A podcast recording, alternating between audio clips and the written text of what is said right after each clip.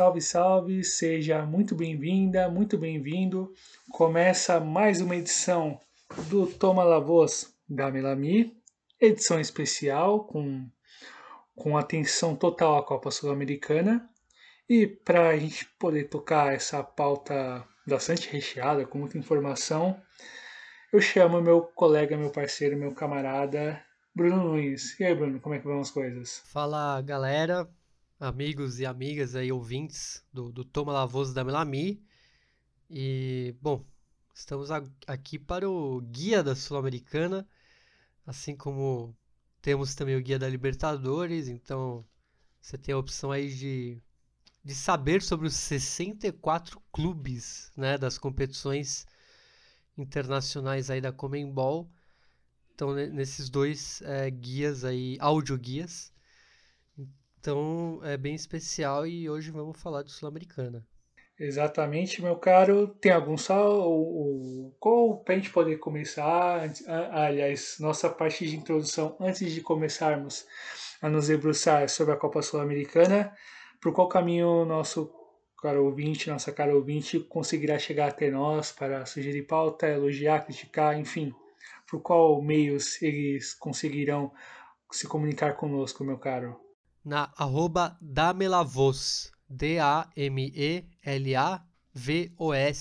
tanto no Twitter quanto no Instagram. Então é só ir lá e manda aquele salve positivo, aquela crítica construtiva, etc., que a gente está lá para ler e responder. Algum salve especial, Capo? Não, agora é geral, né? Já, já, já dei meu salve lá no, no Guia da Libertadores, então precisa recobrar as forças aí para outro salve. Então, salve geral. Salve geral do bem, digamos do bem. assim, né? Sim. Sempre, sempre, meu caro. E, bom, começa a Copa Sul-Americana fase de grupos essa semana. E a Comebol segue manejando algumas informações, algumas possibilidades, melhor dizendo, em relação à realização dos jogos, com o calendário já fechado, mas a gente sabe que vai dar merda.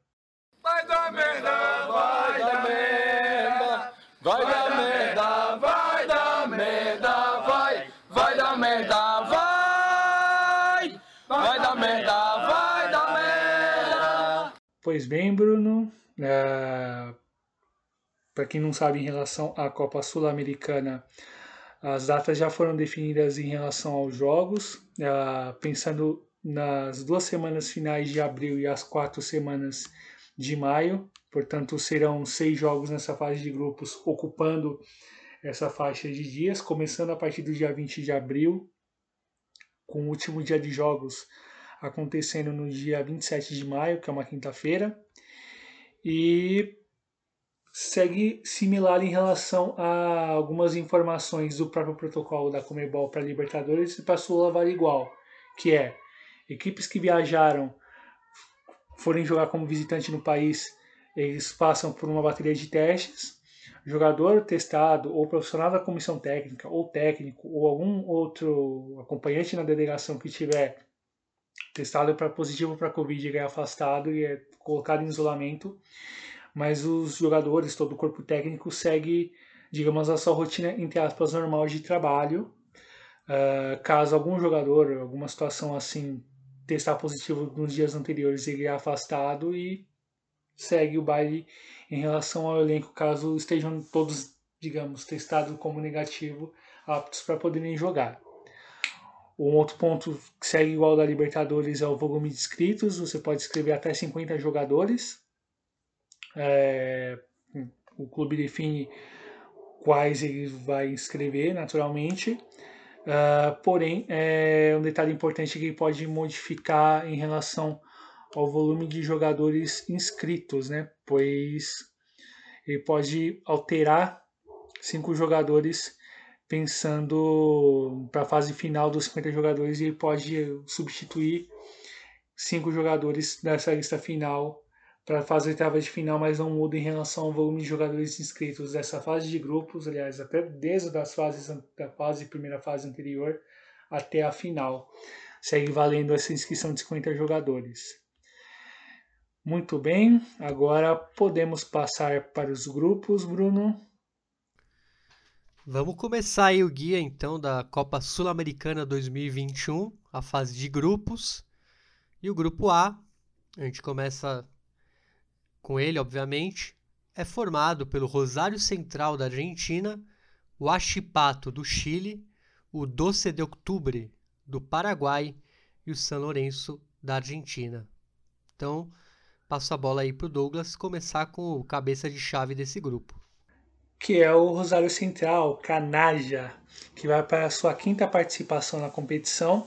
Sua última participação foi em 2018, eliminado na primeira fase, e conseguiu a classificação para essa Copa Sul-Americana como 11 colocado na tabela geral de reclassificação da temporada argentina, que contou a Superliga Argentina 2019 e 2020. Uh, expectativas positivas pelo lado dos canajas nessa edição da Copa Sul-Americana, apesar do grupo complicado para enfrentar. O técnico Kili Gonzalez tem em mãos um elenco com uma boa mescla de jovens, inclusive treinados por ele nas divisões de base, com jogadores rodados e que tem alguma identificação com o clube, tais como Emiliano Vecchio, ex-Santos, e o volante Rinaldo.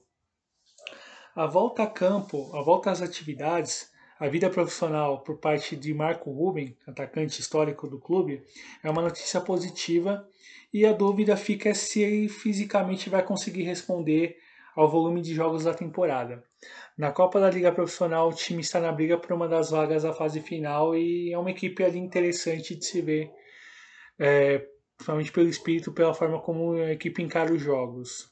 E o destaque é Lautaro Blanco, que é uma cria das divisões de base do clube, é um lateral esquerdo jovem de 21 anos, que subiu para o elenco profissional após a intervenção do seu técnico na base, técnico hoje do profissional, que é o Kiri Gonzalez. Lateral seguro, de bom apoio e cruzamentos precisos, é uma das armas ofensivas que o treinador aposta. Ele só precisa melhorar um pouquinho na marcação, mas enfim, o tempo vai ajudar em relação a como se posicionar em campo, em relação aos macetes da posição, mas a gente sabe que ele tem um grande potencial técnico e é uma, uma aposta interessante para o futuro, inclusive da seleção argentina para o lado para a lateral esquerda, meu caro Bruno. Do Canaja do Rosário Central, passamos para um clube da sua terra, do Chile, e o que você pode nos contar sobre o Atipato. O Huachipato, os acereiros, né, os Steelers do Chile, estão na sua quinta participação da Copa Sul-Americana sendo que a última foi no ano passado, quando foi eliminado na segunda fase. O clube se classificou como o oitavo colocado do campeonato chileno e superou é, um jogo já aqui nessa edição da Sul-Americana, a primeira fase. As boas temporadas do clube na primeira divisão garantem uma certa tranquilidade para o clube se planejar, mesmo com todas as dificuldades econômicas superou com alguma tranquilidade o Antofagasta na primeira fase desta Sul-Americana, mas o desafio agora subiu de tamanho e as perdas não foram repostas. Casos do atacante Sanchez Sotelo e Jofre Escobar, responsável, responsáveis por 21 dos 43 gols da equipe no último é, campeonato. A saída do bom volante César Valenzuela também é outro importante desfalque. Já entre as chegadas, muitas apostas jovens, como os atacantes César Lobos, revelado pela Universidade Católica, e César Huanca, que jogou pela, pelo Deportes Iquique em 2020. E o destaque dos acereiros do Achipato é o Cláudio Sepúlveda, ele é um dos jogadores mais antigos deste elenco acereiro e é um dos melhores meio-campistas do país há algumas temporadas. Ele é bom marcador e sabe chegar na área para finalizar e acabou se tornando um ídolo da torcida ali de Talcahuano pela longevidade no clube a cada temporada. Com 28 anos, Cláudio Sepúlveda é em quem o treinador Juan José Luveira se apoia na esperança da equipe passar de fase. É, este é o Achipato. E agora eu passo a bola aí para o Douglas falar do Doce de Outubro, time paraguaio que estreia, né, Douglas? Isso mesmo, Bruno, estreante Doce de Outubro de Itaguá e classificado como sétimo colocado na tabela anual do Campeonato Paraguaio de 2020 e superou também a primeira fase dessa Copa Sul-Americana. A ascensão meteórica na última temporada relembra o início dos anos 2000, quando o clube, com pouquíssimo tempo na primeira divisão, conseguiu duas classificações consecutivas para a Libertadores. Foi a surpresa na temporada passada e surpreendeu de novo nessa edição da Sul-Americana, eliminando o favorito nacional nas penalidades na fase anterior e vale uma nota de rodapé o Nacional querido, que é o atual líder do, da tabela do campeonato do torneio Apertura. E a vitória sobre o tricolor uruguaio, aliás, tricolor paraguaio, serve de alento nesse momento da temporada, onde a equipe não começou bem esse Apertura. Entre as saídas, a mais importante foi a do artilheiro Pablo Zebajos, ex-Botafogo, enfim, que rodou por vários clubes do Paraguai e que hoje joga pelo River Plate paraguaio. E para lidar com a temporada internacional, o clube buscou veteranos, tais como o zagueiro Paulo da Silva e o volante Vitor Topocáceres. E o destaque, falando em experiência, é Mauro Cardoso. E se a gente está falando em experiência, isso vale para o goleiro de 38 anos, ele que fez a carreira em alguns times do ascenso paraguaio e se destacou na última temporada com as, pela camisa dos Terredores. E é tido como um dos melhores da posição, principalmente pelas atuações no clausura com o 12 de outubro. Além disso, é um dos ídolos da torcida que sonha em ver o clube conseguir chegar longe nessa Copa Sul-Americana. Do Paraguai, a gente volta para a Argentina para o Bruno comentar sobre um sobre um dos eliminados da Libertadores? Exatamente, o San Lourenço, que vai para sua 11 participação na competição e que foi seu primeiro campeão né, em 2002, na primeira edição da Copa Sul-Americana. A última participação do Cuervo foi em 2018, quando foi eliminado nas oitavas de final. O clube acabou se classificando após ser eliminado na terceira fase pré da Libertadores. É muito estranho a gente falar classificado como eliminado, né? Muito, é. é. algo que, que enfim, a Comebol é um... vai ter que pensar em formas de, de levar os times da Libertadores dessa fase para a Sul-Americana, né? É um prêmio de consolação, né? é, Pode fica mais assim. fácil esse tom. É. E a eliminação na Libertadores contra o Santos é outro elemento que soma a pressão nesse começo de temporada e que recai sobre os ombros do treinador Diego Dabove. Mesmo com bons reforços como os meio-campistas Halil Elias, treinado pelo Dabove no Godoy Cruz, e Jason Gordillo, um dos melhores do futebol colombiano com a camisa do Tolima, além de contar com jogadores que já brilham na Liga Argentina, como os meias Juan Ramírez e Julián Palacios.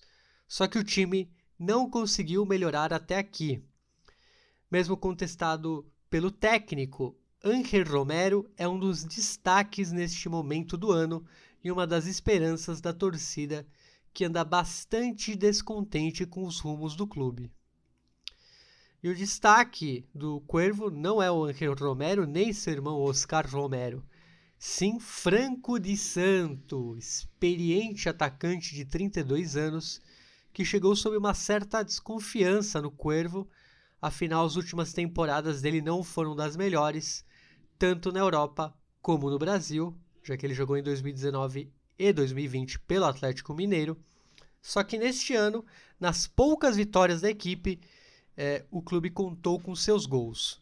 Bom no jogo aéreo e com a bola nos pés, nada especial, mas ainda assim pode decidir de Santo, aliás, que pela primeira vez joga na Argentina. Então, é, também tem é, esse fator, né? Ele surgiu no Chile, no Audax italiano, e de lá ele já foi para o futebol inglês. Então, nunca tinha jogado na Argentina. É, acabou, né? Esse grupo, o grupo A, né? Rosário Central, Huachipato, Doce de Outubro e São Lourenço. E agora é, eu toco a pelota pro Douglas é, vou só introduzir o grupo B, que é formado pelo Independiente de Avejaneda, o Bahia, o Guabirá da Bolívia e o Montevideo City Torque do Uruguai. Começamos então pelo cabeça de chave Independiente de Avellaneda, que vai para a sua 11 participação, um dos, um dos clubes que mais participaram da, na história da Copa Sul-Americana, e foi duas vezes campeão em 2009 e 2017.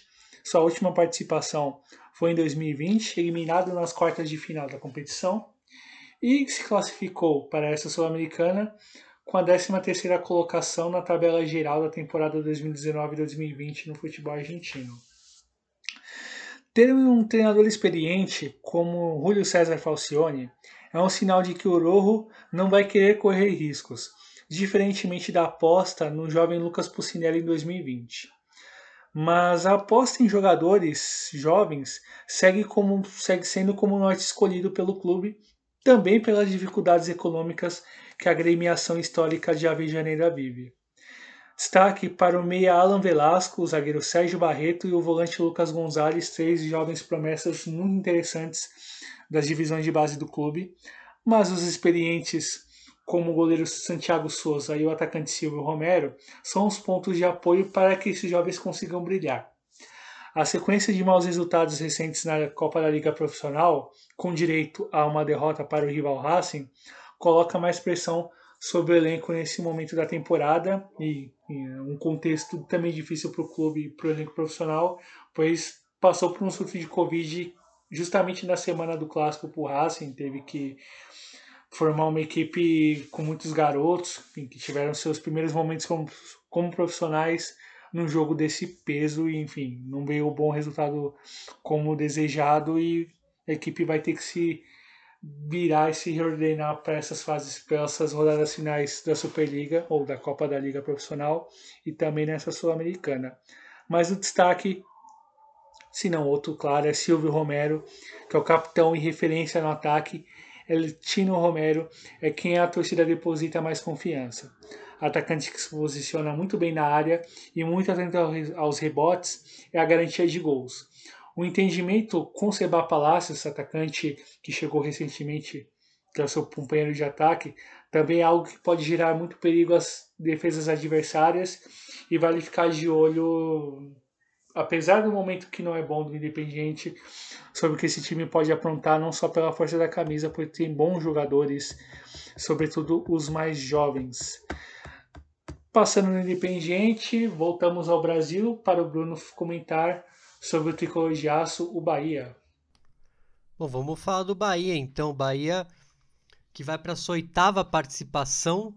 É, a, a última foi no ano passado, em 2020, quando foi eliminado nas quartas de final. O clube de Salvador foi está classificado, foi classificado né, para a Sul-Americana como 14 colocado do Brasileirão. E a última temporada para o tricolor de aço foi das mais difíceis da última década. Salvou-se do descenso na penúltima rodada e, apoiada em jogadores experientes como Rodriguinho e Gilberto, para conseguir vitórias importantes. A atual temporada desenha uma perspectiva diferente. Com o comando de Dado Cavalcante, o time está na semifinal da Copa do Nordeste e com alguns reforços como o atacante Oscar Ruiz, ex-Cerro Portenho, o meio-campista Tassiano, ex-Grêmio, e o zagueiro Germán Conte, emprestado pelo Benfica. Sinais de que o Bahia vai com a frente alta em um grupo que exigirá bastante nesta Sul-Americana. E o destaque é o atacante Gilberto. O clube trouxe reforços com média de idade mais baixa do que o ano passado, Além disso, outros jovens, jovens que já faziam parte do grupo se destacaram e são titulares, como o volante Patrick de Luca. Mas o responsável pelos gols segue sendo Gilberto. Com sete gols no Nordestão, o atacante de 31 anos desponta mais uma vez como a esperança para o time chegar aos títulos. E depois de falar do Bahia, eu passo a bola para o Douglas falar do açucareiro lá da Bolívia, o Guabirá. Guabirá, clube de Monteiro, que está na sua terceira participação na Copa Sul-Americana. Sua última participação foi em 2019, eliminado na primeira fase, e classificou-se para essa Copa Sul-Americana com a sexta colocação no Campeonato Boliviano de 2020 e, vale lembrar, superou a primeira fase da, da competição. Mais uma vez classificado para a Copa Sul-Americana, o que mostra a força da equipe que não pertence ao chamado eixo La Paz, Santa Cruz de la Serra e Cochabamba. Em 2020, o time oscilou na primeira metade da competição, mas reagiu na etapa final, apoiado nos gols da dupla de ataque Juan Viliotti e Alejandro Quintana, que juntos marcaram 17 dos 43 gols do time no campeonato local. Quintana não ficou e acabou negociado com o Atlético Bucaramanga do, da Colômbia e para o seu lugar chegou William Álvares. William Álvares, que jogava no Jorge Wilstermann e que apareceu bem nos jogos com o Nacional Potosí na primeira fase da competição, mesmo caso também do bom meia Kevin Mina, que chegou do Olmedo do Equador. Uh, vale ficar de olho no Guabirá também pela, pelo momento do clube nesses últimos anos, conseguiu se recolocar como um dos times mais interessantes de se ver na primeira divisão local, ainda que não tenha o mesmo poderio financeiro de clubes como George Wilstermann, como o próprio The Strongest, como o próprio Bolívar, enfim, não são, não tem esse esse esse apoio financeiro, midiático, mas consegue se manter competitivo uh, no contexto que o Campeonato Boliviano parou por conta de uma greve. O time é o atual oitavo colocado com seis pontos. O campeonato está parado desde do dia 12, deve voltar, tem a programação ajustada para voltar essa semana, provavelmente dia 23, dando tudo certo em relação a um possível acordo dos jogadores junto à federação. Mas é um time que vale a pena tomar cuidado, principalmente porque vai mandar seus jogos em Monteiro. E aí tem esse detalhe importante, vai conseguir mandar no seu próprio estádio. O destaque do time é o Juan Viliotti, que é um dos líderes do elenco. É, Tite Aviliotti é um, dos, um daqueles jogadores chamados de, entre aspas, trotamundos, que jogou em vários lugares, inclusive, veja só a curiosidade, ele jogou nas Ilhas Maldivas.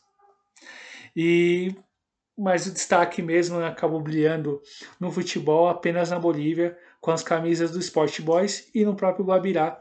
Com 36 anos, é ele em quem a torcida aposta, é um jogador bom no jogo aéreo e de bom posicionamento na área.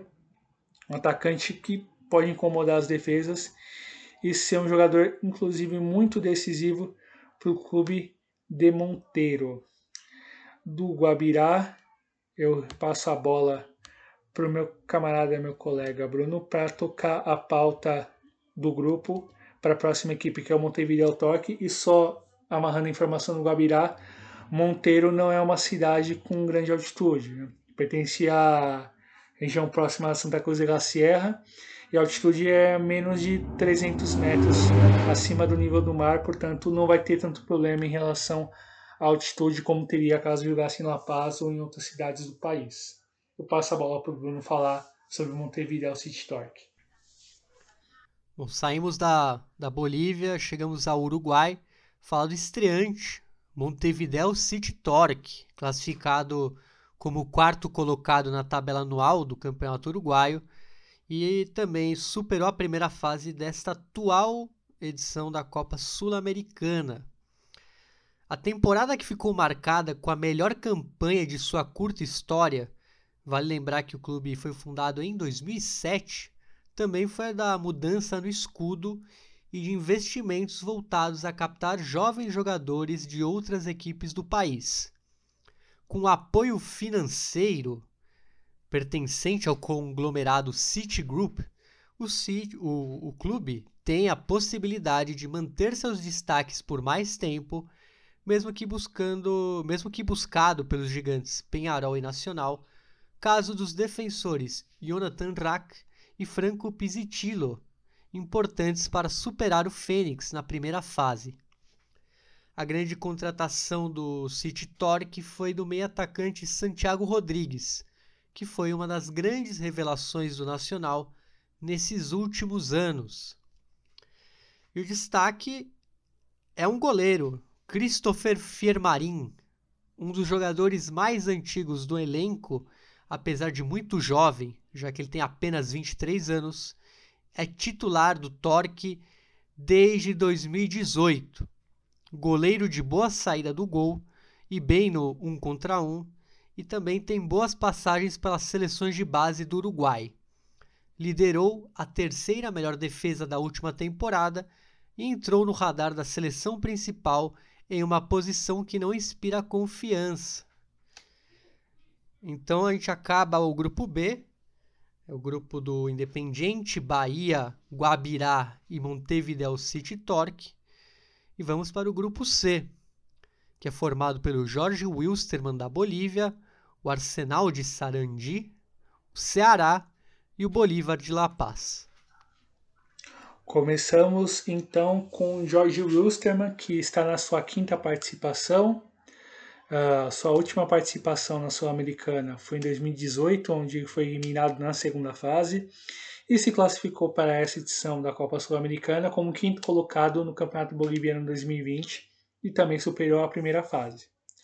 Após quatro anos de participações consecutivas em Libertadores, o clube centra suas atenções na Copa Sul-Americana em 2021. Para essa participação, o clube rejuvenesceu um pouco o seu elenco, manteve os destaques mais jovens, como o volante Moisés Villarroel, e buscou jogadores de destaque no país em 2020. Caso do volante Luiz Vargas, que brilhou pelo Blooming, o lateral Carlos Anhes também é uma cara nova, que chegou do Oriente Petroleiro. Para a zaga, uh, aliás, ele chegou do The Strongest, melhor dizendo. Para a zaga veio o zagueiro Maxi Ortiz, ex-The Strongest e Edson Pérez, titular do Nacional Potosí nesses últimos anos, também chegou para o meio de campo. Nomes para manter o time como candidato a uma das vagas, ou a, a vaga, aliás, para a fase final, só lembrando que passa o campeão de cada grupo. E o destaque é um brasileiro, o meia Serginho, meia de 36 anos, segue como diferencial técnico da equipe. É, vale lembrar que alguns veteranos ainda seguem no clube, casos do Patito Rodrigues em Santos e Poti Chaves em Boca Juniors. Porém, o brasileiro é o capitão do time, é quase como uma espécie de, de capo do vestiário, digamos assim, algumas temporadas, e é quem pode decidir numa bola parada ou num passe para os atacantes. As dúvidas, portanto, ficam em torno da sua condição física para o decorrer da temporada, afinal, é, vai ter um nível de exigência elevado para lidar na competição, apesar de o Wilstermann ser uma equipe com maior poderio, digamos assim, em relação ao próprio Guabirá, se a gente fazer uma comparação direta, e vai ter que lidar com essa situação em relação ao trabalho, pensando na possibilidade de passagem de fase. O treinador é o Maurício Soria, histórico zagueiro da seleção boliviana na década de 90 do Jorge Wilson, passamos para o Arsenal de Sarandi, onde o Bruno vai comentar o que virá do clube muito querido pela família Grandona. Exatamente, o Arsenal de Sarandi, que vem para sua sétima participação na Sul-Americana, competição que ele já soube ganhar né, em 2007. A última participação foi em 2017, quando foi eliminado na segunda fase, e se classificou como o 12 colocado na, na tabela geral da temporada 2019-2020 da Argentina. Falta regularidade ao clube administrado pela família Grondona. Bom, o patriarca da família, como todos sabem, foi o presidente da AFA por mais de 30 anos e o seu filho hoje preside o clube. Aliás, seu filho que chegou a ser técnico também, mas hoje é um é, está na, na via administrativa. Após subir de divisão em 2019, fez boa campanha na Superliga 2019-2020, onde conseguiu ficar longe da queda desde então. É, só que desde então o time sofre para conseguir vencer. já que estamos contando aí a Copa Diego Maradona e a Copa da Liga Profissional, é, é, realizadas aí desde a pandemia, e onde ele só conseguiu seis vitórias em 21 jogos. E para essa edição da Sul-Americana, a maior parte dos reforços, dos reforços foram de jogadores que não eram usados em seus clubes. Casos do experiente zagueiro Jonathan Botinelli, ex-Rosário Central, aliás, irmão do, daquele Botinelli, do Dario Botinelli, Flamengo e Curitiba, e dos, meio camp, e dos meios campistas também, o Jorge Ortiz, ex-Patronato, e o Juan Andrada, que é ex-Godoy Cruz. O destaque desse arsenal é o Alan, Alan Ruiz, meio atacante que quando surgiu teve um status aí de promessa, porém ele jamais confirmou o que se esperava do seu futebol. Mas ainda assim, Alan Ruiz é um jogador capaz de contribuir no setor ofensivo. Ele é titular do, Arsenal desde a sua chegada e com boas atuações se destacou. O hábil canhoto de 27 anos é uma das poucas boas notícias do clube nessa temporada. Outro destaque que dá para falar, mas é um destaque Sim. mais estético, é o técnico o Evo Rondina, né? O Sérgio El Evo Rondina, que ele parece um pick blinder, ele põe uma, uma boininha, né? Mas como ele tá meio balançado, talvez ele, talvez a gente não veja ele na Sul-Americana inteira. Então, por isso também não pode, a gente não pode cravar que seja um destaque aí com certeza. Mas fiquem atentos ao Evo Rondina. E após falar isso, vamos para o Ceará falar aí do Vozão. Você citou o Evo Rondina, o cosplay de Peak Blinders, né? É. Aliás, vai ser, um, vai ser um belo encontro aí com o Guto Ferreira. Ele que tem bonecos, né? Bonecos. Clube fez bonecos dele. Então serão dois personagens aí nos bancos. Sem dúvida, meu caro Bruno, falamos então do Ceará, que vai para a sua segunda participação. A única participação foi em 2011, eliminado na segunda fase, e vai para essa edição da Sul-Americana por ter alcançado a 11 colocação no último Campeonato Brasileiro. Um dos times mais difíceis de serem vencidos no futebol brasileiro em 2020 o Vozão vai com astral alto para a sua segunda Copa Sul-Americana. Com atenção à Copa do Nordeste, o time segue entre os candidatos ao título, já está na semifinal, e para uma temporada que se anuncia agitada, teve de lidar com a saída de titulares importantes, como o lateral Samuel Xavier, hoje no Fluminense, e o zagueiro Thiago, negociado com o futebol japonês. Como reforços chegaram bom zagueiro Messias, destaque pelo América Mineiro na Série B em 2020, do rival Fortaleza chegou o volante Gabriel Dias. E os ataques, ataque, chegou opções interessantes para o ataque, caso do Jael, campeão da Libertadores pelo Grêmio em 2017, e os colombianos Steven Mendoza e Johnny Gonçalves.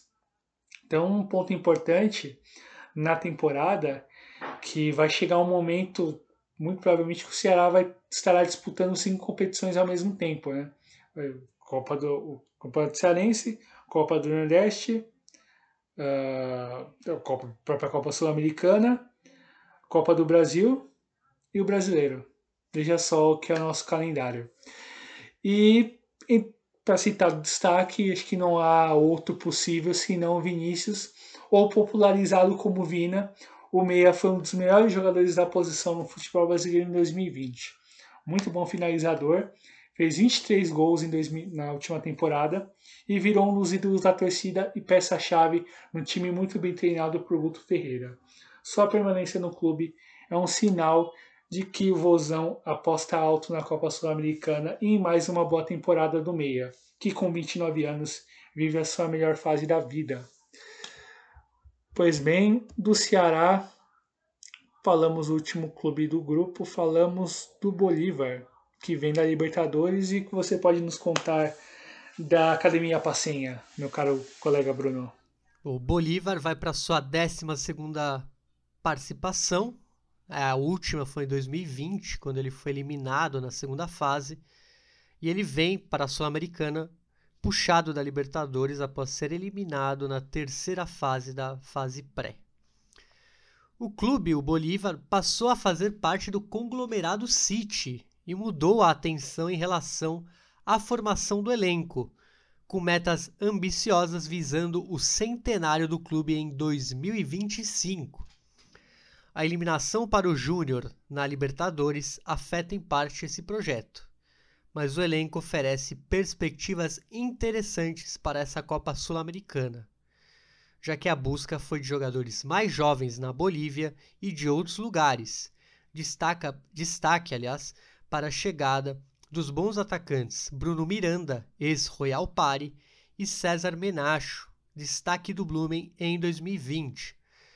Além do albanês Armando Sadico, que ainda busca se adaptar.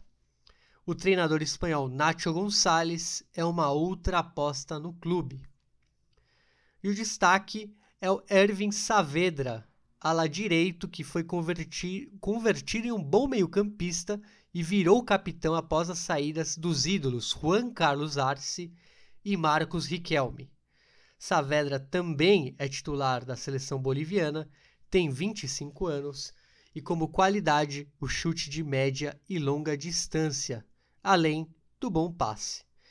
Esse foi o Bolívar, aliás é um time chegou o albanês o Armando Sadico, mas também tem o argentino Léo Ramos, que costuma ser o titular enquanto a, o, o albanês ainda não se adapta. Também é bom atacante. Então é um time que deve dar trabalho aí. É, abram, abram os olhos aí para o Bolívar, que também tem o bom meio-campista espanhol, o Alex Granel, que veio lá da, do, do Girona, que também é um time que fazia parte, que faz parte aí da, do City Group. Então esse foi o grupo. Olho mesmo no Bolívar, olho mesmo no Bolívar. Olho, é. Time encardido aí. O, então esse foi o grupo C, tem dois bolivianos, né? O Jorge Wilstermann, Bolívar, Arsenal de Sarandi e o Ceará. E agora passo a bola aí para a gente começar o grupo D para o Douglas, que é formado pelo Atlético Paranaense, Melgar de Arequipa, lá do Peru, o Alcas do Equador e o Metropolitanos da Venezuela. Começamos o grupo falando do Atlético Paranaense. O Furacão vai para a sua oitava participação na competição e foi campeão uma vez em 2018. E 2018 foi o ano de sua última participação na competição, como campeão, portanto, terminou campeão. E se classificou para essa edição da Sul-Americana como nono colocado do último Brasileirão.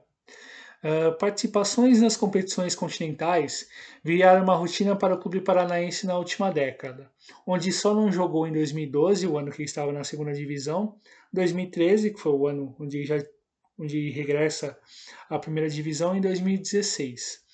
Se o time base não é o mesmo das conquistas de 2018 e 2019, quando venceu em 2019, no caso a Copa do Brasil, o sonho do bicampeonato da Sul-Americana é o que movimenta o clube nesses primeiros momentos da temporada. Para conseguir o título, o clube buscou jogadores jovens. Destaque para o meio-campo Denner, que brilhou pela Chapecoense na última Série B, e o atacante Matheus Babi, ex-Botafogo, ambos com 23 anos e com grande potencial para desenvolver na carreira e que se juntam a uma base interessante já que o clube já possui. E o destaque é o goleiro Santos, goleiro de 31 anos, é o jogador mais antigo do elenco, está lá desde 2010 e figurou entre os grandes destaques nas conquistas do clube na última década. Tem boa saída do gol e é pegador de pênalti. Tantos, bom, tantos bons momentos acumulados com a camisa do Furacão que ele chegou a ser convocado para a seleção brasileira e, com a sua liderança, é quem inspira a jovem equipe a buscar mais um título continental. Do Furacão, passamos para o Melgar da Arequipa, um clube rubro-negro também. É, o Melgar está na sua quinta participação na Copa Sul-Americana e a última participação foi justamente em 2020, quando foi eliminado na segunda fase. O clube peruano de Arequipa se classificou como o oitavo colocado na tabela anual da Liga 1, o campeonato peruano, e já tinha superado a primeira fase desta atual edição da Copa Sul-Americana. Na segunda metade da última década, El León virou um participante frequente nas competições continentais, também pelas boas campanhas nacionais.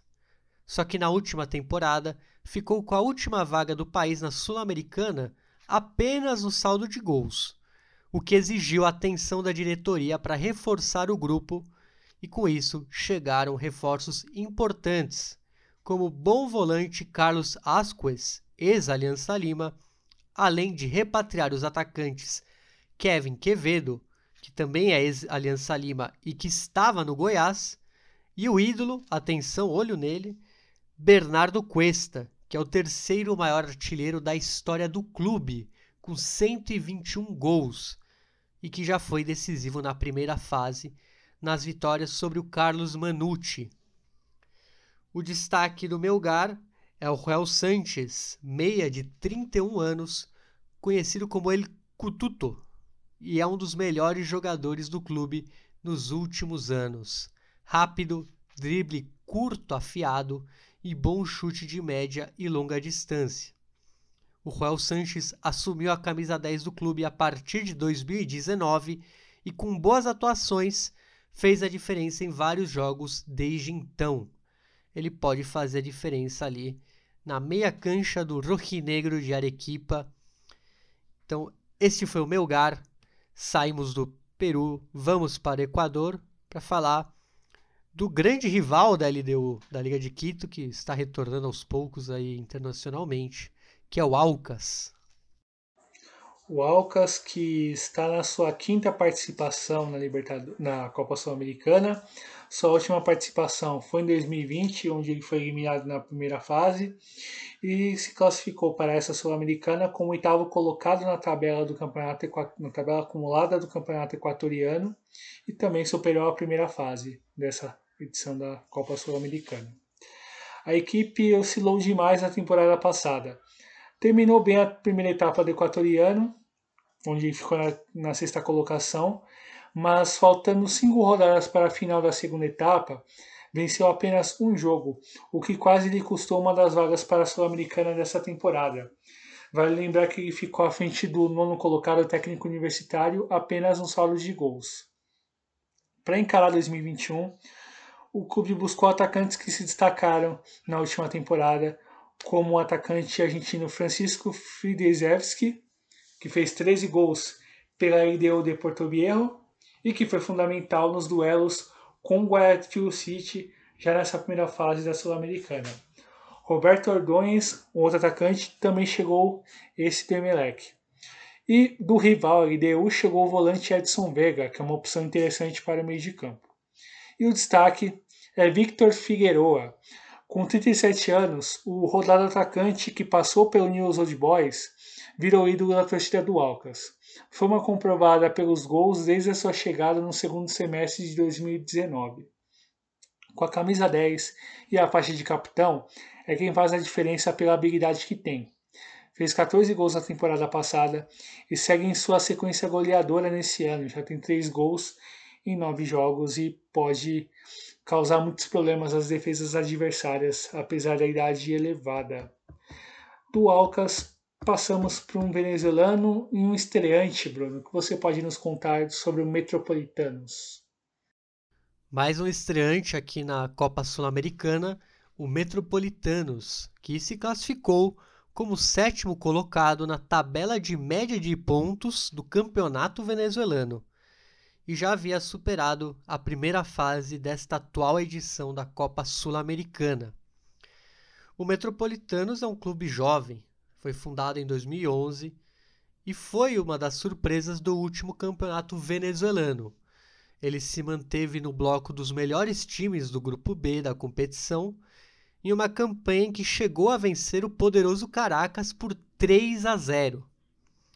Para sua estreia internacional, o Metropolitanos conseguiu reter boa parte do elenco, com exceção do volante Walter Araújo, hoje no Esportivo Luquenho, e da revelação Daniel Pérez, autor de sete gols na última campanha e que hoje defende o Clube Bruges da Bélgica. A base da equipe é jovem, mas foi bem nos jogos com a Academia Porto Cabello, na primeira fase da competição e a aposta é nessas revelações para conseguir surpreender neste grupo. E o destaque do Metropolitanos é um jovem atacante, Marco Bustillo, que tem 24 anos e foi revelado pelo Carabobo e acabou se firmando no futebol venezuelano com a camisa dos Violetas. Gols e boas atuações que comprovaram as expectativas em torno do seu nome desde as competições de base em seu país. Alto, forte e bom finalizador. Marco Bustillo pode incomodar bastante as defesas adversárias.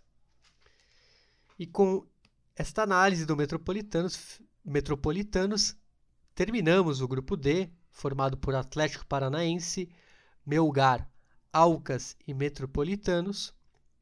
E vamos para o grupo E, que é formado pelo Corinthians, Sport Huancajo do Peru, o River Plate do Paraguai e o Penharol.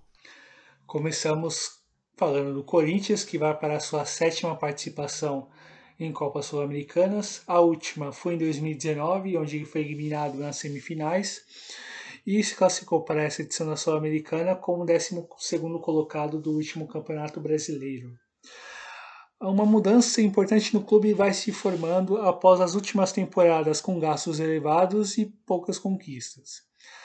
Após conseguir fugir do risco de rebaixamento com antecedência no último brasileiro e até mesmo a sonhar com uma das vagas na Libertadores, os resultados posteriores não lhe deram condição para seguir na disputa. Para ajudar a reequilibrar as contas, saíram alguns jogadores caros, casos do meia Juan Casares e do atacante Mauro Bocelli. A aposta do contestado técnico Wagner Mancini passou a ser uns jogadores das divisões de base que podem aparecer bem, casos de Rodrigo Varanda e Cauê, além do bom momento de Matheus Vital na meia. Mas o destaque é um experiente Fábio Santos, que é um lateral de 35 anos que retornou ao clube em 2020 e foi um dos artífices importantes da recuperação da equipe após os maus resultados no decorrer do primeiro turno do Brasileirão oferece experiência, qualidade na saída de bola e eficiência na bola parada. É um dos líderes de um time que ainda não consegue apresentar um futebol convincente com o treinador Wagner Mancini e aposta com, muito, com muita atenção tanto na Sul-Americana quanto na Copa do Brasil e o grupo oferece algumas dificuldades ainda que ele seja ainda possivelmente considerado como um postulante, um favorito a passar para a segunda fase ou melhor dizendo, para a fase oitavas de final. Do Corinthians passamos para o Sport Huancajo, que o Bruno vai dissecar. É, o Sport Huancajo está na sua oitava participação na Sul-Americana e na última participação, em 2020, foi eliminado nas oitavas de final. O clube peruano se classificou como sexto colocado na tabela anual da Liga 1, Campeonato Peruano, e já havia superado a primeira fase da atual edição da Copa Sul-Americana. O Sport Huancajo se isolou como o time peruano que mais participou de Copa Sul-Americana. Isso é consequência também de um time que desde 2015 não fica abaixo da sétima colocação no campeonato e sempre é competitivo contra as equipes de Lima. O clube buscou reforços após as saídas de ídolos como Marcos Neumann, hoje no Aliança Universidade e maior artilheiro da história do clube, e do defensor marfinense Hervé Cambu, que jogou, que joga, aliás, que foi para a Universidade Técnica de Carramarca. Para suprir essas perdas, o time anunciou a chegada do zagueiro Francisco Duclos e o meia Joãozinho Arroé, ambos ex-Aliança Lima. Também tem uma aposta brasileira aí para o ataque. O Liliu, de 31 anos, que jogou no futebol da Islândia e da Estônia e se destacou nos jogos contra a UTC, a Universidade Técnica de Carramarca, nesta Sul-Americana. O destaque do Ancajo é o Marcos Juia, um dos jogadores mais antigos do elenco. Ele chegou ao clube em 2015 e esse meia de 29 anos, apelidado de Messi Tinchano, é a referência técnica em um meio de campo que mudou bastante da temporada passada para essa. Jogador de drible fácil e sempre conduz a pelota bem perto dos pés. E segue como um dos ídolos da enteada do Rojo Matador. Aí o time do Ancajo, time que chegou muito bem na última Sul-Americana, eliminou o Argentinos Júniors do Diego da Bove, foi talvez uma das grandes zebras, vamos dizer assim, mas depois ele acabou caindo para o Coquim Bonito, que foi o semifinalista. Então passo agora a bola para o Douglas falar do Quelito, do River Plate paraguaio. River Plate que está na sua segunda participação, a primeira e única até aqui foi em 2020, onde foi eliminado na primeira fase e se classificou para essa edição da Sul-Americana como oitavo colocado na tabela anual do Campeonato Paraguaio e já superou e veio da primeira fase onde conseguiu superá-lo. O clube correu riscos de rebaixamento na última temporada, ao mesmo tempo em que lutava por uma das vagas na Copa Sul-Americana.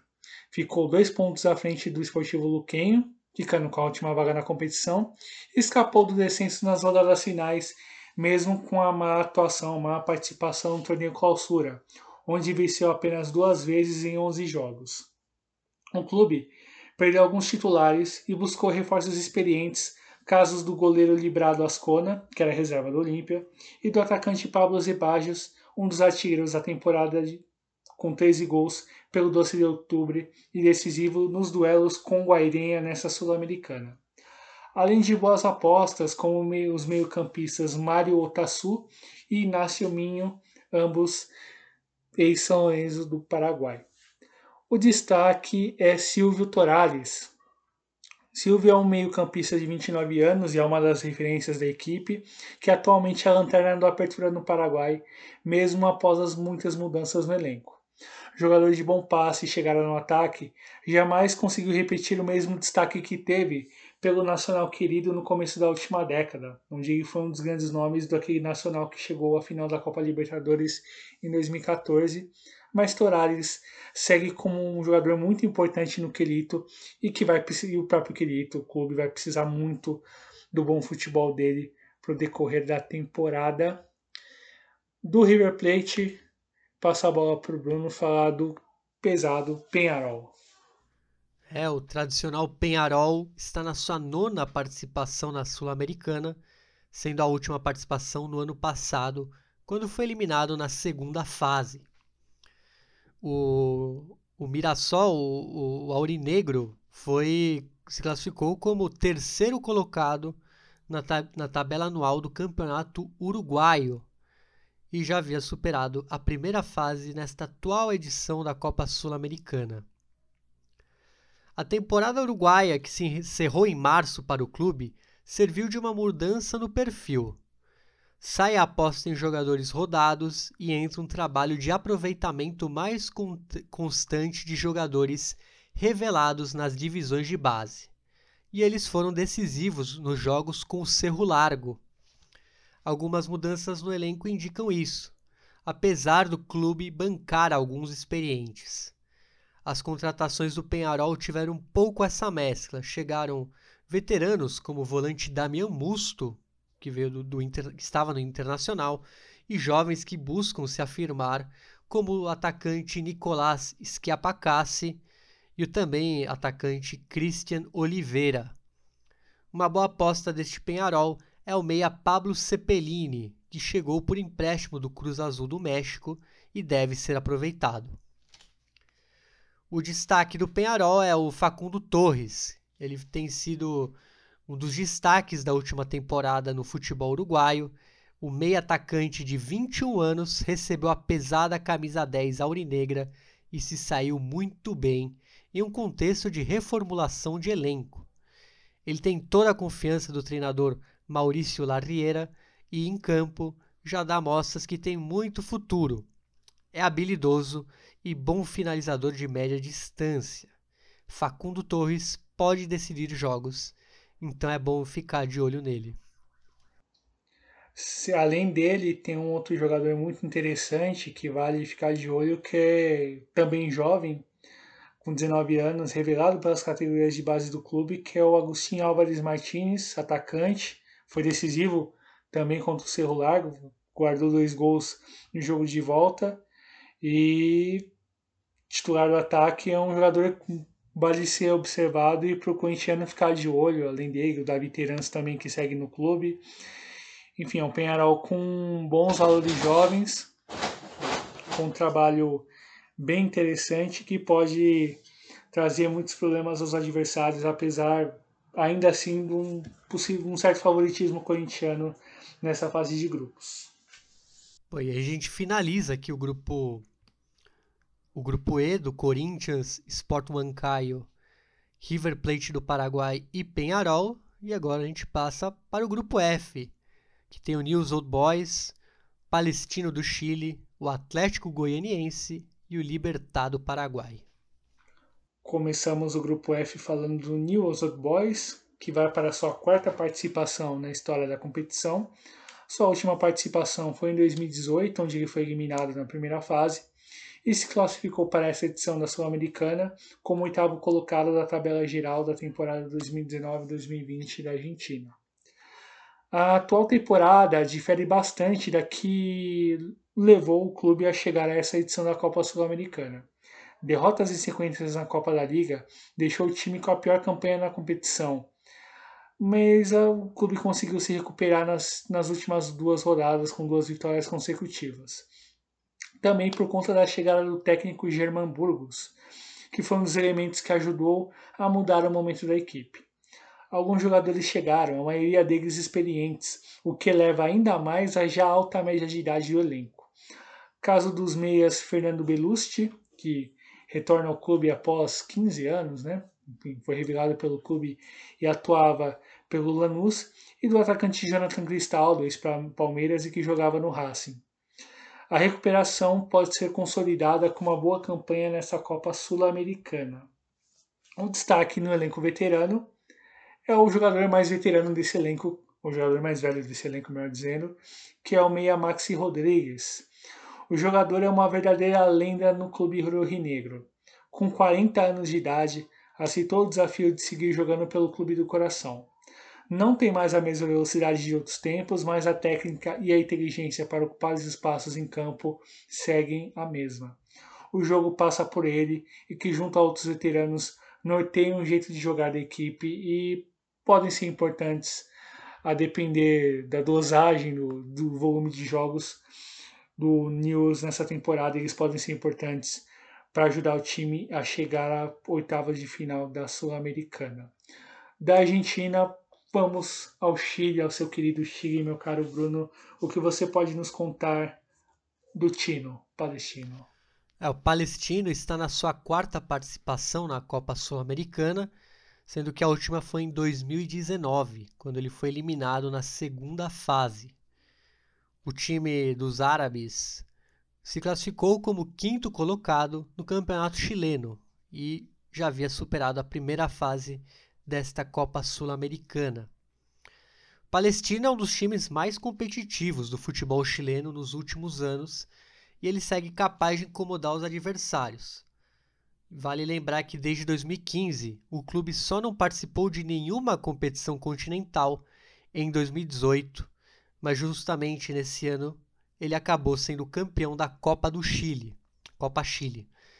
Para mais uma participação continental, o clube conseguiu manter os destaques de 2020 e buscou alguns nomes que foram bem na liga local, como o atacante Juan Santos Sotelo, ex-Huachipato, e o defensor Christian Soares, ex-Everton e ex-Corinthians também. Ele, teve ele chegou naquela época do Johnny Herrera, se o pessoal é, lembra. Ele foi um dos reforços também, apesar de ter jogado pouco. É, uma aposta inusitada foi no volante brasileiro, o Bruno Galo, que foi revelado pelo Vasco e que atuava no futebol da Tailândia. A equipe é comandado por um experiente técnico que é o José Luis Sierra, lenda da União Espanhola. E falando em veterano e experiente, o destaque é Luiz Jiménez, Luiz El Mago Jiménez, que é um dos jogadores mais talentosos do futebol chileno. Aos 36 anos, o ex-internacional de Milão fez a temporada que mais jogou, 25 jogos, e que mais marcou, com 12 gols, e por vezes decidiu jogos quando tudo ia mal em campo. Meio armador de grande técnica, ele ganhou companhia para ter a quem servir no ataque, o que tende a diminuir a dependência do seu talento. O Mago Jiménez, de tão, de tão bem que ele jogou ano passado, ele acabou até voltando à seleção aos 36 anos. Então, fiquem de olho porque ele é um talento puro. Então, Palestino vem forte com o Luiz Jimenez. E agora a gente vai para o time brasileiro do grupo, o Atlético Goianiense. O Dragão que vai para a sua segunda participação em Copas Sul-Americanas, a última participação, ou a única participação, melhor dizendo, foi em 2012, eliminado na primeira fase e se classificou para essa edição da Sul-Americana como 13º colocado do Campeonato Brasileiro de 2020. As oscilações constantes do clube de acessos e descensos parecem ter parado, com a campanha mais tranquila do que o esperado no último Brasileirão e com o prêmio da classificação para a Copa Sul-Americana. Pretende ir além da fase de grupos, mesmo com um chaveamento difícil, inclusive pela inexperiência do elenco em competições assim. Entre as várias chegadas do clube, destaque para o goleiro Fernando Miguel, ex-Vasco, e o atacante Arthur Gomes, ex-Santos. O time vai muito bem no Campeonato Goiano, mas sabe, claro, que o desafio é se manter por mais uma temporada na primeira divisão nacional, o que vai exigir muito mais do que tem até agora, e naturalmente avançar na competição sul-americana. E o destaque é o atacante Robertson, que é um jogador para lá de rodado e que parece ter se encontrado com a camisa do Dragão, onde chegou em novembro de 2020. Titular a partir dessa temporada e decisivo no Campeonato Goiano. Tem 32 anos, tem força física para ganhar dos zagueiros na área e, mesmo sem um refino técnico, sabe fazer gols. E do Atlético Goianiense passamos por um habitué, digamos assim, de competições internacionais, que é o Gumarelo ou para quem não sabe, é o Libertad. É o Libertad do Paraguai que vai para a sua 14ª participação, sendo que a última foi em 2017, quando foi eliminado nas semifinais. O time acabou é, sendo puxado da Libertadores depois de ser eliminado na terceira fase pré da atual edição da Libertadores. E o Libertar é o clube mais rico do país, mesmo sem ter uma das torcidas mais populares, e é sempre frequente em competições continentais. Para você ter uma ideia, nesse século ele só não jogou em 2001. E mesmo com a inesperada eliminação na fase pré-Libertadores, o Liberté é candidato ao título pelo rico plantel que tem. Trouxe desde destaques do futebol nacional, como o zagueiro Christian Baez e o meia Bautista Merlini, ambos do Guarani, a jogadores de ligas mais ricas, como o zagueiro Alexander Barbosa, que jogou em 2020, em 2020 pelo Independiente. O, o Libertar também procurou rejuvenescer o elenco com jogadores jovens e conta com um dos melhores treinadores do continente, Daniel Garneiro, multicampeão pelo Olímpia. E o destaque é uma referência para todo mundo, assim, vamos dizer assim, um, é um veteraníssimo e, e matador, que é o Oscar Cardoso, capitão referência do clube. Taquara Cardoso é responsável pelos gols na equipe de Garneiro. Após passar um tempo na reserva, ele resgatou a sua condição de titular à base de gols e boas atuações na equipe que está firme na disputa pelo Apertura. Com 37 anos, Oscar Cardoso tem boa técnica e o faro de gol de sempre. Ele tem a chance de levar ao clube, levar o clube a um título internacional. Então, este foi o grupo F, formado por News Old Boys, Palestino, Atlético Goianiense e Libertar. E eu passo a bola agora para o Douglas, para a gente começar a falar do grupo G, que é formado pelo Emelec do Equador, Deportes Tolima da Colômbia, o Tajeres de Córdoba e o Red Bull Bragantino. Começamos então pelo Emelec, que está na sua décima participação. E a sua última participação foi em 2020, onde terminou eliminado na segunda fase. E se classificou para essa edição como quinto colocado na tabela acumulada do Campeonato Equatoriano e superou a primeira fase da competição continental. É uma das camisas mais fortes do futebol equatoriano. O time superou o Macará com autoridade na fase anterior da Sul-Americana e vai com moral para a fase de grupos. O time lidera o campeonato equatoriano, o que joga o astral lá para cima numa fase de grupos que vai exigir bastante. O treinador é o mesmo há mais de um ano, no caso do espanhol Ismael Riscalvo, e manteve todo o time base.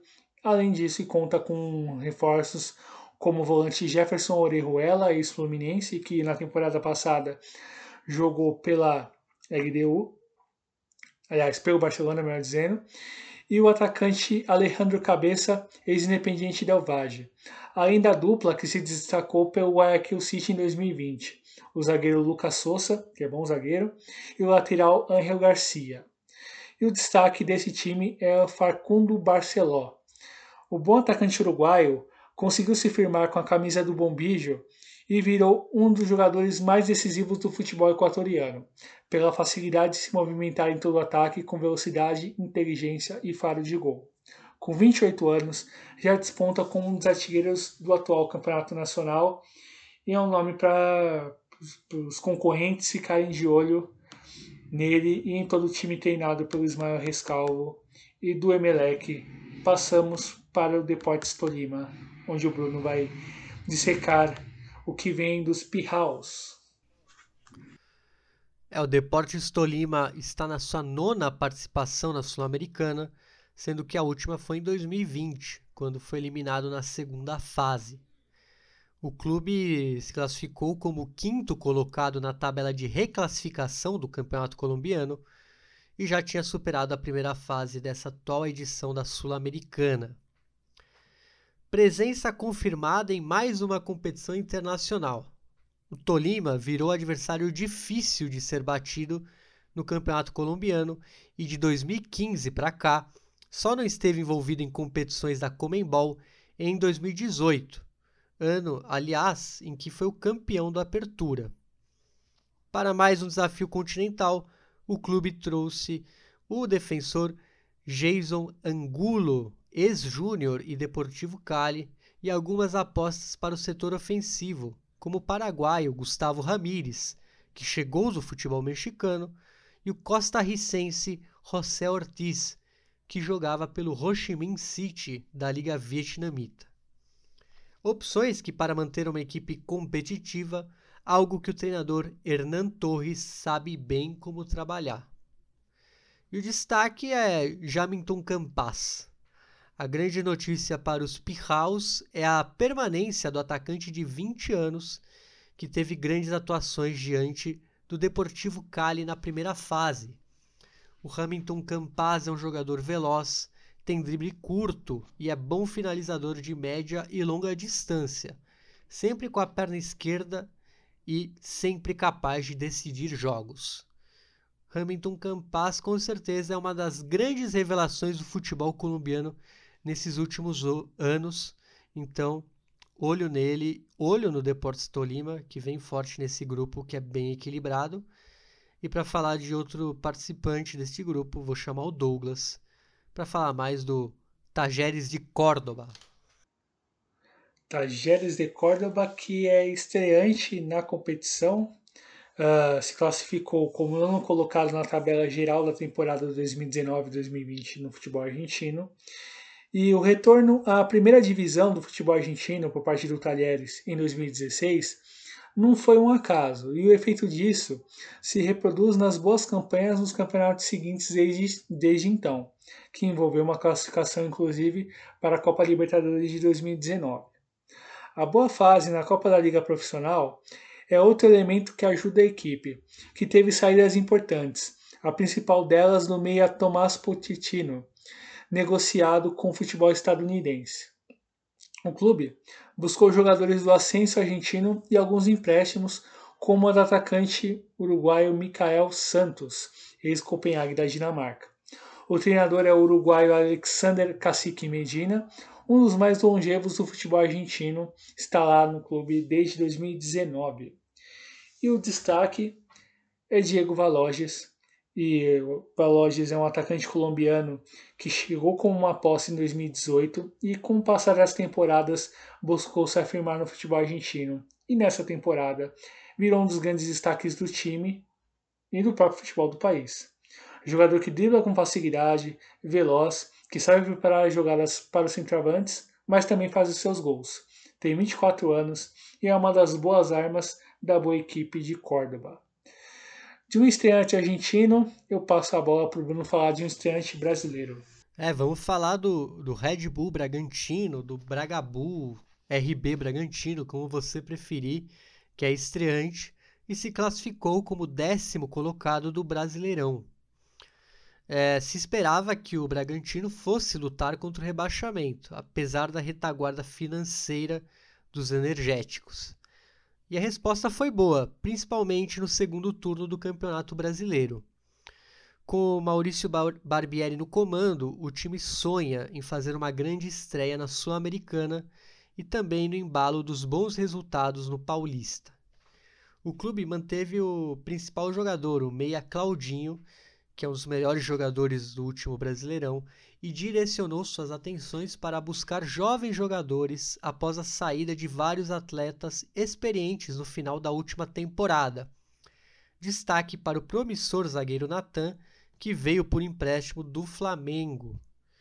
E o destaque, obviamente, não poderia sair dele, que é o Claudinho, que com 24 anos se tornou um dos melhores jogadores do país pelo grande campeonato que fez no clube ano passado. Driblador, bom passador, ambidestro, que é algo raro de se ver, ele fez gols de quase todas as formas em 2020. Foi um dos artilheiros do campeonato com 18 gols e desponta como um dos candidatos a destaque desta Copa Sul-Americana. Então, realmente, o Bragantino vem forte aí com, com a injeção do, do energético. Então a gente finaliza aqui o grupo G, formado pelo Emelec, Tolima, Tajeres e RB Bragantino.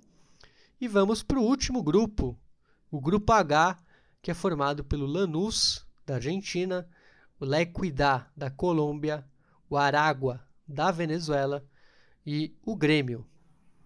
Começamos pelo Lanús, que vai para a sua 11 participação e foi campeão apenas uma vez em 2013. Sua última participação foi em 2020, vice-campeão da competição, e se classificou para essa edição da Sul-Americana pela décima colocação na tabela geral da temporada argentina 2019-2020. A equipe é muito respe... passou a ser muito respeitada após tantas boas campanhas continentais. O Granate entra como uma candidata ao seu segundo título da competição mais uma vez. A derrota para o Defensa e Justiça na final da Copa Sul-Americana abalou o grupo, mas o time segue competitivo na Copa da Liga Profissional. E nomes como jovens, como o goleiro Lautaro Morales, o lateral Alexander Bernabé, o zagueiro Nicolas Tager, o volante Tomás Belmonte e o atacante Pedro de la Vega, constituem uma forte e jovem espinha dorsal comandada pelo Luiz Belgia, que não perdeu nenhum jogador importante, o que é um alento e tanto para o decorrer da temporada. O destaque não é um jovem, em sim um veterano. Eu falo de José Sand. Idade não é problema para o atacante. A caminho dos 41 anos de idade, El Pepe não cansa de fazer gols e história com a camisa do clube. A aposentadoria ainda não está definida e ele seguirá como um dos atacantes ainda capazes de decidir jogos, como vimos na última edição da Copa Sul-Americana. E vale demais a atenção a esse Lanús e pelo equilíbrio da equipe, pelo bom trabalho feito com os jovens jogadores e o bom encaixe com o José Sandy, que é um ídolo histórico do clube que vai criar vingança após a derrota na final da última Sul-Americana, conquistando, com um desejo de conquistar essa edição da competição. Do Lanús, vamos para a Colômbia para o Bruno comentar sobre o La Equidad. Vamos falar sobre a equipe do Seguro, né? A equipe La Equidad está na sua sexta participação na Sul-Americana, sendo que a última participação foi em 2019, quando foi eliminado nas quartas de final. O clube se classificou como sexto colocado na tabela de reclassificação do Campeonato Colombiano e já havia superado a primeira fase da atual edição da Copa Sul-Americana. É, La Equidad, que pertence a uma famo famosa seguradora de Bogotá, foi uma das sensações da última temporada do Campeonato Colombiano, já que chegou às semifinais da competição, porém, por ter se destacado, perdeu vários jogadores que impressionaram nessa última campanha.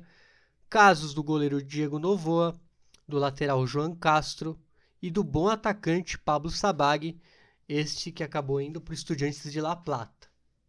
É, como reforços é, para La Equidad chegaram o goleiro Christian Bonija, o zagueiro Jean Fuentes, o volante é, Larry Angulo e o atacante Diego Eraço, todos titulares e importantes na temporada da equipe, que se classificou para a fase final do Apertura colombiano.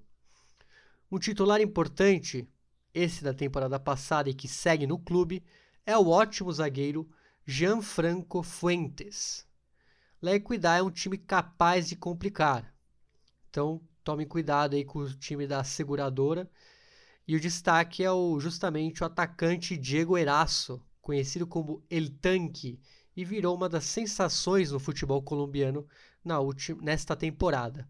Com seus gols, que foram nove até aqui, ele colocou La Equidad como uma candidata a brigar pelo título e é uma das apostas para levar los asseguradores para os mata-matas continentais. Diego Eraço é um atacante forte, oportunista, veloz e bom finalizador e que com 25 anos está no auge da forma. E aí saímos da Colômbia e vamos para a vizinha Venezuela para falar do Aragua aí que está time da Venezuela que está neste grupo. Aragua que está na sua terceira participação Uh, sua última participação foi em 2020, eliminado na, na primeira fase da Sul-Americana 2020, e se classificou para essa edição como sexto colocado na tabela de média de pontos do último campeonato venezuelano, e vai lembrar que a equipe superou a primeira fase. Uh, é uma das equipes mais constantes no futebol venezuelano. Fundada em 2002, conseguiu acesso à primeira divisão em 2006 e desde então jamais foi rebaixada. E consegue amealhar campanhas razoáveis a cada temporada. Ficou próximo no último campeonato de conquistar uma das vagas na Copa Libertadores. Porém, mais uma participação na Sul-Americana está longe de ser descartável, evidente. Entre as mudanças no elenco, a saída mais sensível foi a do promissor meia Edanilber Navas, que se transferiu para o Guairenha do Paraguai. Um, nos reforços, destaque para o volante Rafael Arassi, ex-Coquimbo Nildo, e o zagueiro Daniel Rivigio, que jogou pelo Zulia na última temporada, além do atacante panamenho Alfonso Stephens, já decisivo nos jogos da primeira fase da competição sul-americana. E o destaque é Roycer Arias. Como tantos outros jovens no futebol venezuelano, Arias se profissionalizou cedo com a camisa do Caracas, mas foi no Aragua onde ele teve a maior sequência de jogos e é um dos jogadores a serem seguidos de perto no país. Canhoto, conduz bem a bola e sabe finalizar bem. O meia de 21 anos tem um grande potencial a ser desenvolvido e vale atenção a esse jovem meio-campista. Do Aragua passamos para o último equipe desse grande guia, que é um brasileiro, um tradicional equipe continental que é o Grêmio e que o Bruno pode nos contar sobre o tricolor gaúcho. É o Grêmio que vai para sua sexta participação e a última dela fazia um tempinho já, quase 10 anos, já que foi em 2012, quando o Grêmio foi eliminado nas quartas de final. O clube veio da Libertadores, já que foi eliminado na terceira fase pré. E, bom, as mudanças inesperadas neste momento da temporada, que vieram com a eliminação na Libertadores, colocam o clube numa situação que vai exigir bastante cuidado na escolha do treinador e no andamento da competição.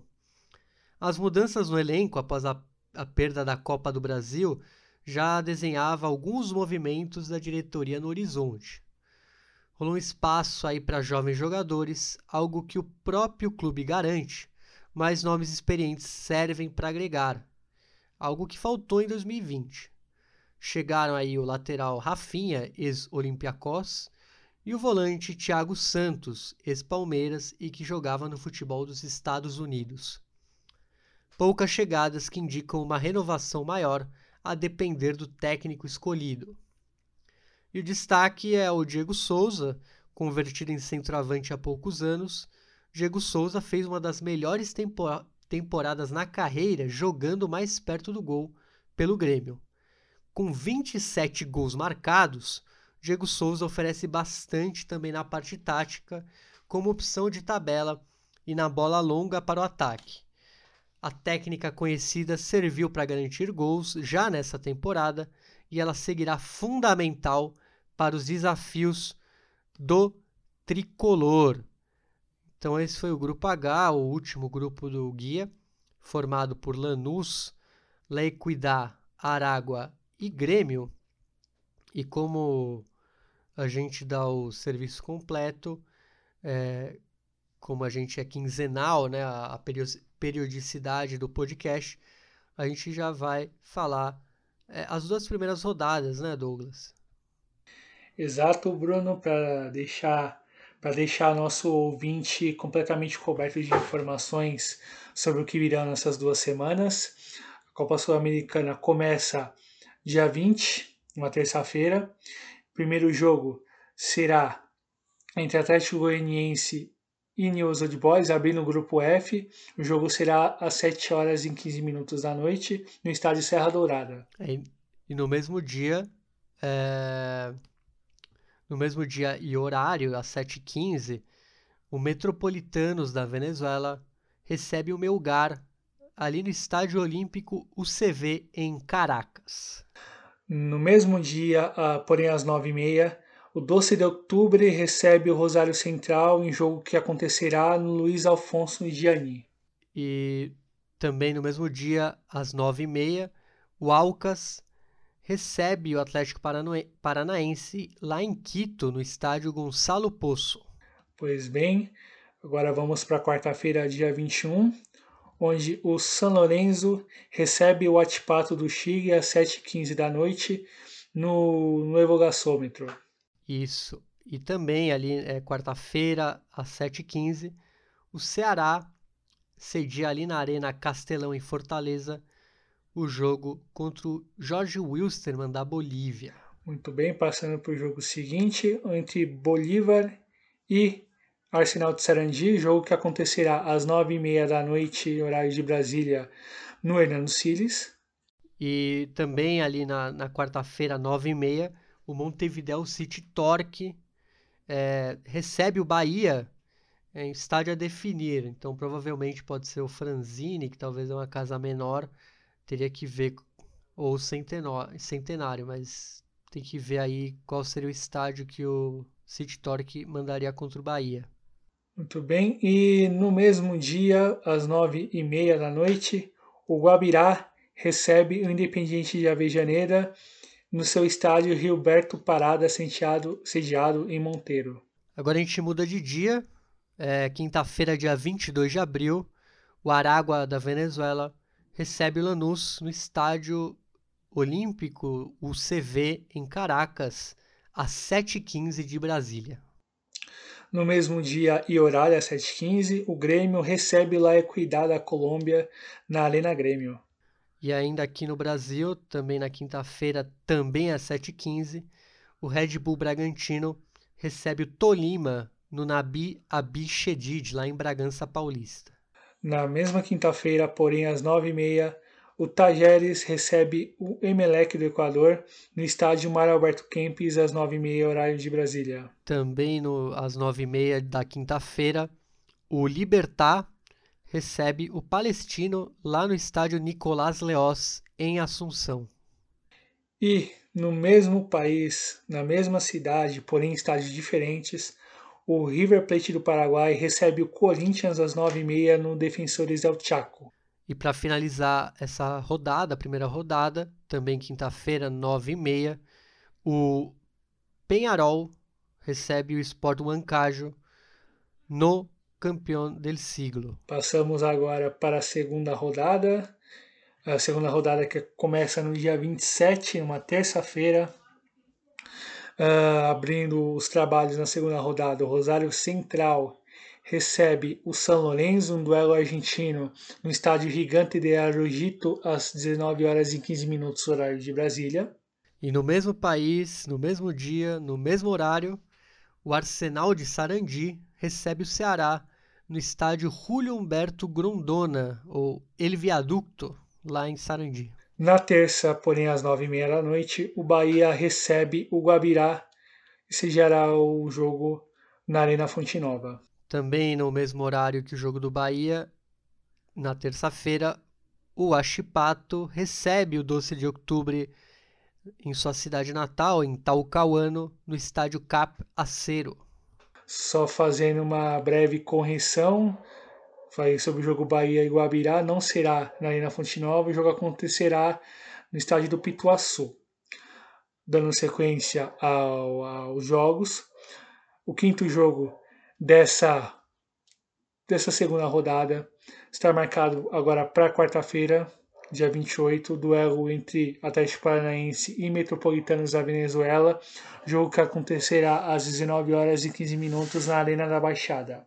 Também na quarta-feira, às 7h15 de Brasília, o Independiente recebe o Montevideo City Torque no Libertadores de América, lá em Avejaneda. Nessa mesma quarta-feira, dia 28, porém às 9h30, o Emelec cedia, recebe, aliás, o Red Bull Bragantino e o jogo acontecerá no estádio George Capwell em Quito. Também na quarta-feira às 9h30, o Deportes Tolima recebe o Tajeres no estádio Manuel Murillo Toro, lá em Tolima, na Colômbia. E fechando esse dia de jogos na quarta-feira, dia 28, o Melgar recebe o Alcas do Equador. O jogo acontecerá às 9h30 no Estádio Monumental de la UNCA, UNSA, aliás. Passamos para quinta-feira, portanto, Bruno. Quinta-feira, dia 29 de abril, primeiro jogo às 7h15 de Brasília, é o jogo entre o Sport Huancayo e o River Plate do Paraguai, lá no estádio Huancayo, em Huancayo. Uh, na mesma quinta-feira, às 7h15, na Arena Corinthians, Corinthians recebe o Penharol. Também na quinta-feira, é, e também às 7h15, o Jorge Wilstermann recebe o Bolívar em duelo boliviano lá no estádio Félix Capriles, em Cochabamba. Uh, e na quinta-feira, às 9h30, o News Old Boys recebe no seu estádio Marcelo Bielsa o adversário que será o Libertar, às nove e meia da noite. E no Chile, às nove e meia, também uma quinta-feira, o Palestino recebe o Atlético Goianiense lá no estádio da Universidade Católica, o San Carlos de Apoquindo. Em Lanús, no estádio Cidade Lanús, o Lanús recebe o Grêmio às nove e meia da noite, talvez um jogo que seja uma possível, entre aspas, revanche na final da Libertadores em 2017. E para finalizar a rodada, a segunda rodada, é um duelo entre Colômbia e Venezuela. La Equidad recebe o Aragua da Venezuela em Bogotá, no estádio Metropolitano de Techo, às nove e meia de Brasília. E assim concluímos esse enorme audioguia. Passamos pelas 32 equipes que vão com o sonho de conseguir a conquista da, da taça é, torcedores que se interessarem, se, se, que vão acompanhar a competição, sejam de clubes, de clubes que estão concorrendo pelo título ou não, tá aí o serviço feito. É, logicamente, futebol nos apresenta algumas surpresas, algumas coisas podem acontecer naturalmente. Isso vale também para a Copa Libertadores e para qualquer outra competição de futebol, é claro. Mas está coberto, Bruno. Acho que em, em relação a grandes surpresas, talvez não vai fugir muito daquilo que buscamos aqui e apresentamos por hoje, né? Exatamente. Já aproveito dou meu, minha recomendação também. Ouça o Guia da Libertadores e fiquem de olho aí para a cobertura aí do dia a dia, né, das rodadas, quinzenalmente, que a gente vai falar também da Sul-Americana, é, dos principais jogos e das surpresas ou das, dos fatos insólitos. Então, fiquem de olho aí nas próximas semanas. Camisas pesadas, times que, que vão pela sua primeira vez na competição, outras equipes que sonham em chegar no título e é uma competição sempre muito interessante a Copa Sul-Americana e nos vai nos trará certamente histórias muito interessantes que aqui trataremos disso não haverá dúvida, meus caros ouvintes. Portanto, é isso e vamos que vamos.